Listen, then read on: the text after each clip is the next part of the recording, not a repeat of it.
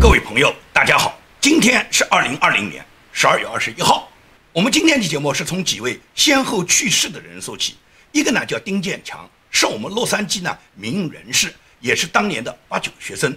建强呢从国内到达海外以后，在整个洛杉矶民运阵营里面呢表现得相当活跃。他本人呢多次参加了洛杉矶举行的各种民运活动，可以讲他本人是一个被中共常年迫害的人，但是在海外呢他身先士卒。很可惜，英年早逝，只有五十五岁，因为肾衰竭，然后感染上了中共传染来的这个新冠病毒。那么经过抢救多日之后，没有结果。那么在今天凌晨，建强呢离开了我们。建强这个人呢，在洛杉矶呢，我们在民营圈里面呢，我们多次呢有过见面，包括呢网络上面大家都知道，很多蚂蚁在围剿我的时候呢，那么建强也在我揭露蚂蚁们的这些贴文下面呢，都留了他的言。他明确就说过，郭文贵就是魔鬼，蚂蚁们就是炮灰。所以说呢，对建强的离世呢，我感觉到十分的痛心。因为海外民运里面能够坚守理想的人，建强毫无疑问是里面卓越的一位。很可惜呢，他现在离开了我们。那么这两天还有一个噩耗，也就是台湾的一位洪泽胜先生呢，他也不幸离世了。洪先生呢，我听过他的名字，但是呢，从来没有跟他接触过，也没有见过面，也没有在网上有互相的往来。我只是听说过有这么一个人，这个人呢，常年帮助中国大陆的民运运动。推进中国大陆的民主运动，他奋斗了几十年，他资助了很多很多中国大陆到海外的，尤其那些知名的民运大 V、民运人士。那么对洪先生的名字我是听说过的，很可惜，在他生前呢，我没有机会跟他见过面，也没有机会和他交流过。但是洪先生为推动中国民主所做的贡献，以及他本人致力于推动中国民主进步，是值得我们缅怀的。那么除了这两个人过世，我们很惋惜之外，另外有一个美国的所谓中国通，是哈佛大学的。叫做傅高义，傅高义呢，昨天也死了。傅高义这个家伙死得其所，他呢给他苟活了九十年，所以这个家伙呢死的时候九十岁。所谓的中国通啊，我多次讲过，所谓的中国通就是中共通，他们通的都是中共，他们都是代表中共去麻痹和腐蚀美国人，他们就是在美国的朝野不断地去宣传。中共的思想让美国的朝野接受中共的理论，接受中共的渗透，他们是帮助中共给美国普通人洗脑，同时利用他们的地位，利用中美对他之间的吹捧，然后对美国朝野呢产生政治影响。这种人对美国来讲是欺骗美国的朝野政客，欺骗美国的普通人；对中国来讲又是帮助中国共产党以美国专家的身份给中国普通老百姓洗脑。所以说，这种人是非常无耻的。傅高义所谓的学术贡献。最主要的就是他为六世屠夫邓小平写的那本传记，对邓小平的赞美，以及呢要求美国跟中共的这个苟且随进。傅高义所吹捧的邓小平，成为美国外交界的一个标准，标榜的是所谓邓小平就代表着中国的改革路线，美国就要跟中国的改革结合。所以像这样一个人，居然得到美国很高的学术地位，在美国得到美国政界对他很高的吹捧，在中国得到很高的吹捧就不奇怪了。他本身就是吹捧邓小平、吹捧中国共产党的嘛，那中共肯定把他列为是中共欢迎的老朋友、中共欢迎的美国专家了。而傅高义他在美国、在中国都得到美国学术界和整个社会对他一个很高的吹捧，这实际上就是标志着美国的堕落，是美国的羞耻，也就是中共对美国的渗透。从傅高义的身上，我们就可以看得清清楚楚。可以讲，傅高义这样的左派文人是靠吃中国饭在美国混了一辈子的。这种人从行为到思想。不断的损害着美国人，也损害着中国人。当然，像傅高义这样的人，绝不是他一个了。比傅高义更早的还有一个叫费正清。费正清也好，傅高义也好，都是所谓的中国通，实际上都是中共通，都是专门把中共的各种思想强加到美国来，然后影响美国朝野的政策，给广大的美国普通人洗脑。同时，以美国专家的身份在中国招摇撞骗，在中国获取了大量的个人利益之外，帮助共产党去渗透全球，给全球输送共产党的全球化的思想，最终就什么？最终让共产党的红色思维就是腐蚀全世界嘛。所以说，傅高义这样的人早死早好，像这样的专家，美国越少越好。这种专家在美国死得越快越好，因为他们的存在既戕害了美国人民，也戕害了中国人民。好，我们谈我们今天正式的节目。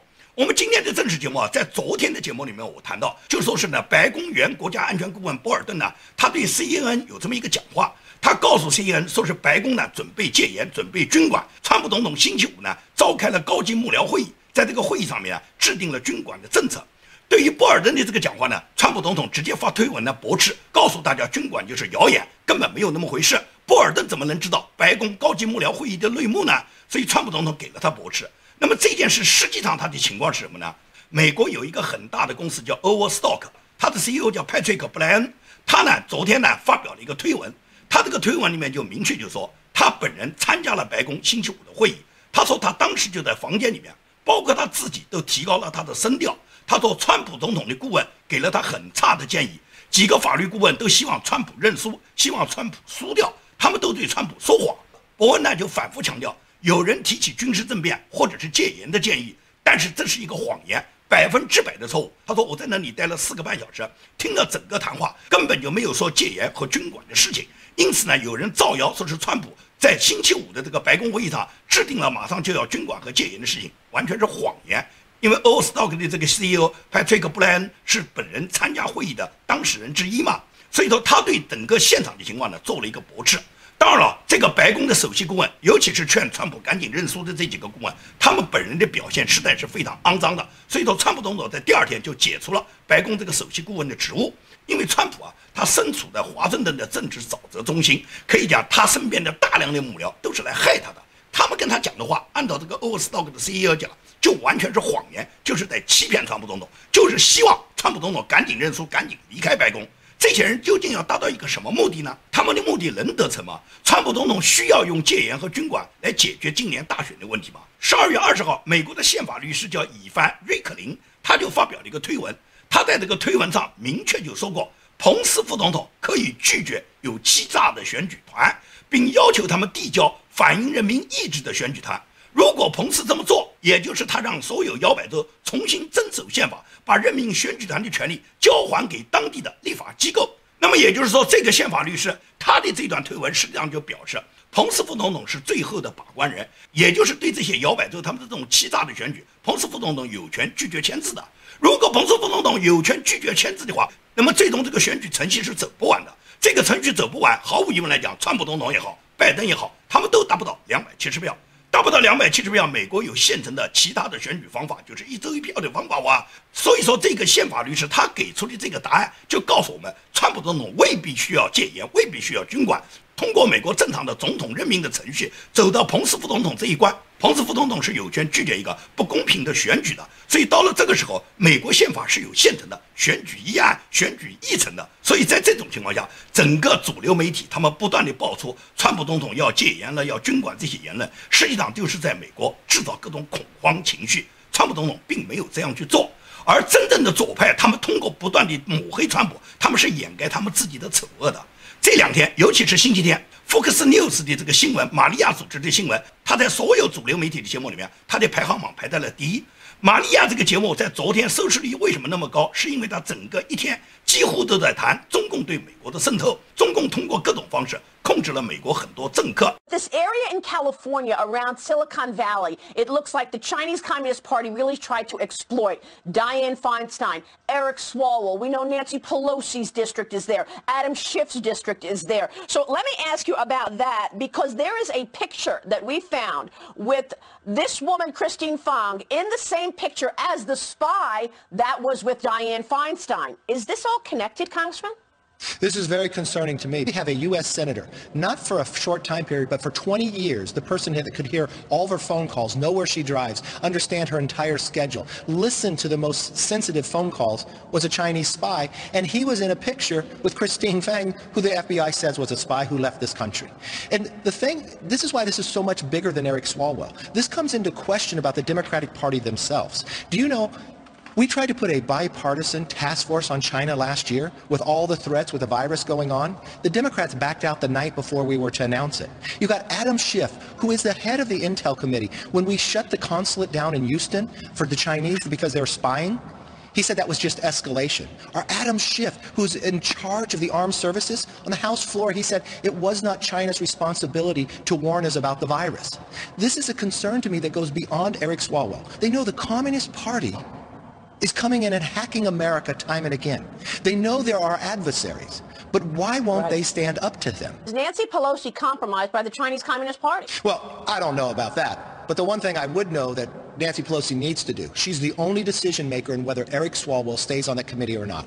She got the exact okay. same briefing that I got. It is clear. It's without a doubt. Wow. I would never put him on that committee. And I would remove them today. This is dangerous stuff, very dangerous stuff, and the world should really uh, understand this because the Chinese Communist Party has already said they want to be the number one superpower in the world, overtaking America economically, technologically, and militarily. The world should not want. 所以说，玛利亚的这个访谈，他深刻的揭露了中共对美国的渗透，了解到美国现在的议员，包括被那个方方拉下水的议员，现在国会对他要怎么去做。Nancy Pelosi 是装模作样，他根本就不去表态，而共和党众议院少数党领袖明确就指出。必须要把这个被中共渗透的议员立即要开除出美国的情报委员会，因为美国不能够允许被中共渗透的议员继续对美国的朝野产生各种影响。众议院鲁利斯说。应该立即任命特别的检察官，马上调查拜登家族和中共的关系。I think the big issue here is is that uh, what are what are the Biden family's involvement with China?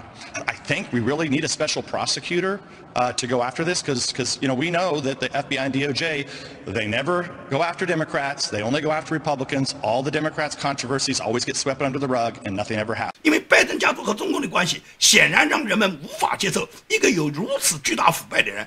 最终来成为总统了吗？当然了，这是议员们的想法。但是呢，司法部长巴尔，巴尔现在仍然是司法部长，到二十四号他才退职啊。巴尔今天就公开发表了一个声明，他这个声明就明确就表达了他的态度，就告诉别人他不同意设立独立检察官来调查亨特·拜登和二零二零年的大选案。你看巴尔这个人是不是两面三刀？前两年给川普写的辞职信，把川普赞美的好得不得了，看得多么好听，写出那么好的辞职信。现在他实际做的什么？实际做的是坚决不同意设立独立的检察官去调查亨特·拜登，去调查本轮大选。所以说，巴尔这个人就是当面一套，背后一套，就是玩政治游戏的一个政客。像巴尔这种人就应该送上审判台。Fox News 它本来是一个右翼的这个媒体，但是呢，在整个左翼媒体，就是主流媒体传统的影响下，在本轮大选中，Fox News 基本是叛变了。但是呢，Fox News 呢仍然有好几位优秀的主持人。比方说，像这个玛利亚，像我们经常我在节目里面会播放的，像塔可这一类，他们对批判中共、揭露中共还是相当犀利的。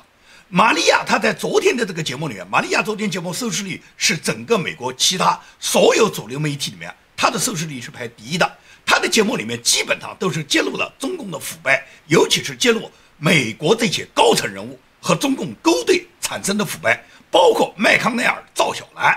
包括 Nancy Pelosi，包括贺锦丽和贺锦丽的丈夫跟中共的大量的勾结，所以说玛利亚的这个节目还是相当犀利的，尤其是啊第一次深刻的揭露了 Nancy Pelosi 她的丈夫以及是贺锦丽她的丈夫跟中共的勾兑，这些勾兑给他们家族带来利益的时候，给美国已经带来了巨大的伤害。It's also very clear that the Chinese Communist Party has a real strategy. They are identifying people in very influential, high positions, just extraordinary, the lengths that the CCP has gone. What I want to know from you is who else is compromised by the Chinese Communist Party? We know about Hunter Biden. We know about Eric Swalwell. And what about Nancy Pelosi? What about Dianne Feinstein? Who else can you mention in your investigative work that may be compromised by the CCP right now? Yeah, Maria, there's a lot of powerful people in Washington, D.C. who want the Hunter Biden story to go away because it has potentially direct implications on themselves. All you have to do is look at the very top of the legislative body in the United States. If you look at the leader of the Senate, um, uh, Mitch McConnell and his wife Elaine Chao. Uh, Elaine Chao's family owns a shipping business. Unlike the Bidens, it's actually a legitimate business. But the fact of the matter is that shipping business has its ship purchases financed by the Chinese government. Its ships are constructed by the Chinese government. Its crews are raised by the Chinese government. And most of its contracts are shipping goods from Chinese state-owned enterprises around the Pacific. So if Mitch McConnell were to do something the Chinese didn't like, uh, they could destroy that family business. Flip over to the House of Representatives, Nancy Pelosi. Uh, her husband, Paul Pelosi, has done a series of deals in mainland China that are directly related to the Chinese government and are part of the fact that the Chinese are trying to curry favor with high-ranking uh, politicians in the United States. Uh, you can add Dianne Feinstein. Uh, her husband, Richard Blum, has been doing deals for 25 years on mainland China and has benefited from private meetings that Senator Feinstein and her husband had with the highest levels. Look, The bottom line is the Chinese government has had a strategy. They've used it in Australia, New Zealand, in Singapore, and they're going to try to use it in the United States as well, where they effectively decapitate our political leadership by giving sweetheart deals to the family members of our political class, thereby neutering mm. them, making them less critical of the Chinese government. And the question is, are we going to do something about wow. it, or are we going to just let it pass? I commit to my audience right here, right now, that I will not let up the spotlight on this behavior, and we will not allow the Chinese Communist Party to take over America. 这个呢，玛利亚呢，她毫不留情的把这些政客的这些丑恶的嘴脸呢，给他撕得干干净净，尤其是对贺锦丽的批判。 因为贺锦丽大家都知道，马上是所谓当选的副总统啊。这个拜登已经被媒体已经认定为当选总统了哇。贺锦丽要当副总统，而且很可能民主党做的这个局就是，拜登一旦接任以后，很快就让拜登下台。因为拜登呢，可以讲年老昏花，他这个人呢，只是一个牵线木偶。到他完成他的任务以后，就让他出局吧。那么贺锦丽就有可能接任总统。并且呢，很有可能是任命奥巴马为副总统，让贺锦丽和奥巴马两个人继续祸害美国，把美国就彻底搞乱了。因为他们的政策就是要引进大量的非法移民嘛，弄个几千万的非法移民再进入美国，把目前美国已经存在的这两千多万的非法移民让他们呢合法化。这个呢，民主党呢就用这些人来充斥他们的选票，保证他们民主党有这个非法移民有这几千万人来选举他们。肯定是每次选举他们都可以获胜，更何况他们还有那么多大选操纵舞弊的各种方式，所以说民主党就准备通过这个方式，他们勇坐江山。贺锦丽毫无疑问来讲是这个里面的急先锋。贺锦丽这个人，他在担任加州总检察长的时候，他就曾经出台过一项法律，这个法律呢就是九百五十美元以下偷抢呢不起诉。那么贺锦丽这个法案呢，在加州可以讲是祸国殃民的。但是呢，西雅图认为贺锦丽这个还不过瘾，九百五十美元以下不起诉。但是大部分偷抢的人呢，是不敢侵入到私人家里面的，他们只敢到那个小超市、小饭店，因为到私人家里面人家会开枪击毙你啊。所以说，在加州呢，虽然有这么一个法律，但是对那些违法者呢，他们只敢拿小饭店、小超市下手，还不敢进入私人家里面。而西雅图绝对不过瘾。西雅图这两天呢，正在他们自己这个城市呢，议会呢要通过一个法案。这个法案什么？就是依法抢劫。什么叫依法抢劫呢？就是任何一个罪犯，你只要自己认为你是穷，你是因为贫穷，所以你就可以去抢劫。你抢劫的时候，你抢到谁家，这个主人是不可以开枪击毙你的，这个主人只可以逃跑。选择逃跑的方式，因为主人一旦跟你发生搏斗，可能就会有伤害。所以呢，作为主人，当有人抢劫你家的时候呢，因为他穷，穷人就可以有权到你家来抢劫。只要证明他抢来的财物仅仅是维持他自己的生活的话，他就没有罪。而这个主人呢，当有人抢你的时候呢，你是不能开枪的，你只可以逃跑。逃跑以后，你把你家里面受害的这个状况、这个财物损失的状况呢，向政府的一个基金会汇报，然后政府基金会给你救济。这么荒唐的法律，现在在西雅图议会正在讨论，准备通过。对于这个穷人来讲，因为穷就可以抢劫。只要证明你穷，你抢的目的是为了你活着，就可以合法抢劫了。你在全世界在哪里能找到这样的法律啊？斯大林、毛泽东也没有敢这样去做啊！居然在美国啊，也就是穷人去抢劫，他们通过这个议案，那么被抢者有了损失，还要到政府一个基金委员会去报，然后基金委员会给他补偿。你不如把基金委员会的钱直接给那些穷人救济好了。你凭什么要设定一个法律，让他们依法抢劫啊？这个依法抢劫居然在美国能够实现啊！这是美国一个议会准备去用法律来保障抢劫啊？哪有这样的事啊？抢劫是生活必要，那强奸也可以啊！性生活也是一个生活必要啊！那么强奸也可以依法强奸喽？你西雅图议会要不要也出这么一个议案，然后保护这些犯人可以依法抢劫、依法强奸他们的权利啊？这是美国吗？美国这个社会能发现这样的事吗？美国现在实现共产主义的速度比前苏联、比中国、比朝鲜要快得多啊！这样的事情居然真的在美国发生了，而且提出这个议案是西雅图的一个女议员，这个议员的名字叫 Lisa，Lisa 是这个提案的主要的倡导者，但是呢，Lisa 呢就现世报。就是丽莎提出这个议案以后，很快丽莎的家里面有一天，她正在家里面，突然她家的玻璃就被别人打破了，别人砸坏她家的玻璃，就直接从她家的大玻璃窗里面跳进来。丽莎吓得是躲到他们家里面的储藏室，躲过了这么一劫。完了以后，丽莎打电话九幺幺报警，要求警察立即抓人。人家警察一看是你丽莎议员，你不是提议那些穷人可以抢吗？那人家抢你家不就是符合你提出的议案吗？这样是很好啊，你丽莎就带个头啊，就让那些贫穷者都到你家去抢嘛。所以说，丽莎她自己本人深受其害，恰好她就是这个议案的提议者。